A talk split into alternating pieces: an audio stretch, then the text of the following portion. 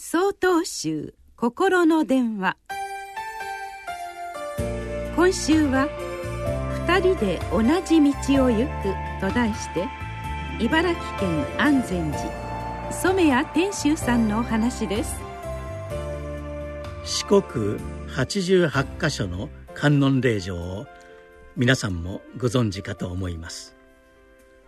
その巡礼の道を歩くお遍路さんがかぶっているのは網代傘という傘です。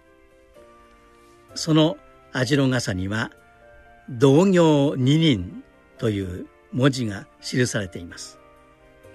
同じに行くで同業二人と書いて二人と読みます。二人で同じ道を行くという意味の言葉です。二人でこの長い巡礼の道を歩いていきます。ということになるでしょうか。では二人とは誰と誰のことなのでしょう。まず一人はお遍路さん本人つまり私です。そして四国の観音霊場を開いたと言われる弘法大師空海が一緒に歩いてくれると信じられていますのでもう一人は弘法様ということになります。ただ自分と先に行ってしまった亡き人と共に歩むという意味に捉えることもできます。お父さんお母さん夫妻子供さん人によって違うと思いますが今はもういない愛する人がもう一人なのです。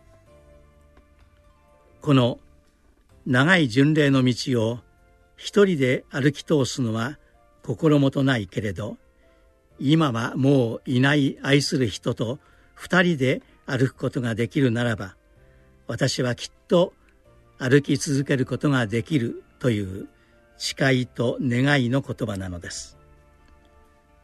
この言葉は四国の観音霊場に限ったことではありません。人生という巡礼の道においても力を持つ言葉だと思います。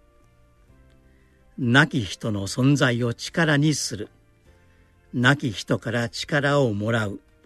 その時私たちは亡き人と二人で同じ道を歩いているのです。